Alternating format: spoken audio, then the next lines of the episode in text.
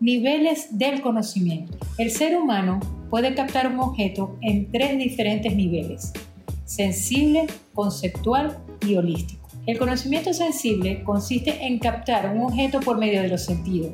Tal es el caso de las imágenes captadas por medio de la vista. Gracias a ellas se puede almacenar en la mente las imágenes de las cosas con color, figura y dimensiones. Los ojos y los oídos son los principales sentidos utilizados por el ser humano. Los animales han desarrollado poderosamente el olfato y el tacto. El conocimiento conceptual consiste en representaciones invisibles, inmateriales, pero universales y esenciales.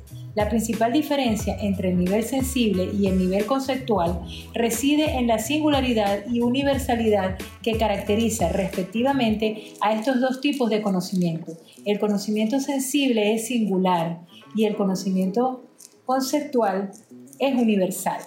El conocimiento holístico. En este nivel tampoco hay colores, dimensiones ni estructuras universales como es el caso del conocimiento conceptual. Intuir un objeto significa captarlo dentro de un amplio contexto como el elemento de una totalidad, sin estructuras ni límites definidos con claridad. La principal diferencia entre el conocimiento holístico y conceptual reside en las estructuras.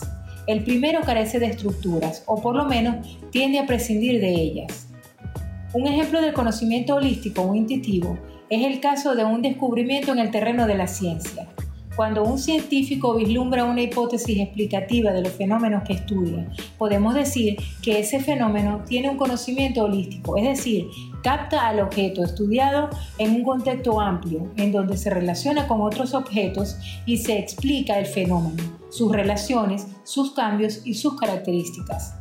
El trabajo posterior del científico, una vez que ha vislumbrado una hipótesis, consiste en traducir en términos estructurales conceptos la visión que ha captado en el conocimiento holístico, gracias a un momento de inspiración.